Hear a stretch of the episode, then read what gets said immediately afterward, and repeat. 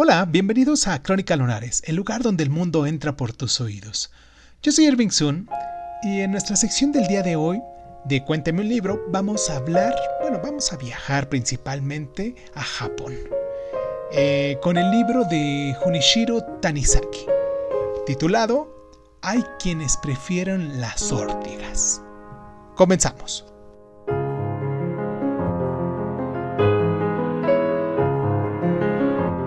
A menudo comparado con el matrimonio fracasado del propio Tanizaki y su marcha de Tokio a la región más tradicional de Osaka, Kyoto, tras el terremoto de 1923, esta novela nos cuenta la historia de Kaname, un hombre cuya ruptura doméstica procede de su deseo sexual por el otro occidental personificado en una prostituta euroasiática.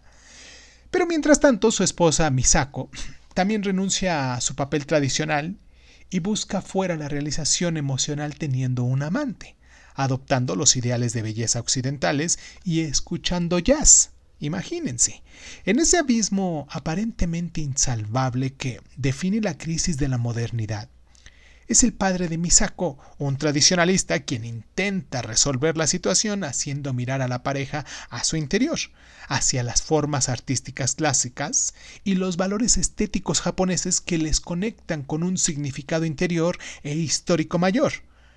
Con el despliegue de Bunraku, los títeres tradicionales japoneses, y los gestos precisos de la geisha del padre, o Hishu, Tanizaki nos pinta un paisaje alternativamente dentro del Japón moderno y nos ofrece un retorno al pasado como una opción para reinventar el presente.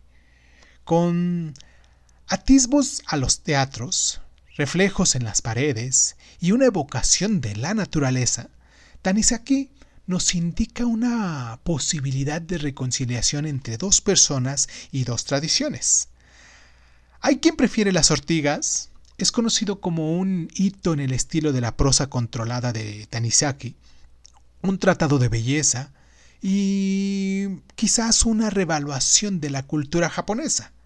Pero por encima de todo, es una meditación sobre la fragilidad de las relaciones, la dificultad de dejarse ir y la parálisis de la indecisión.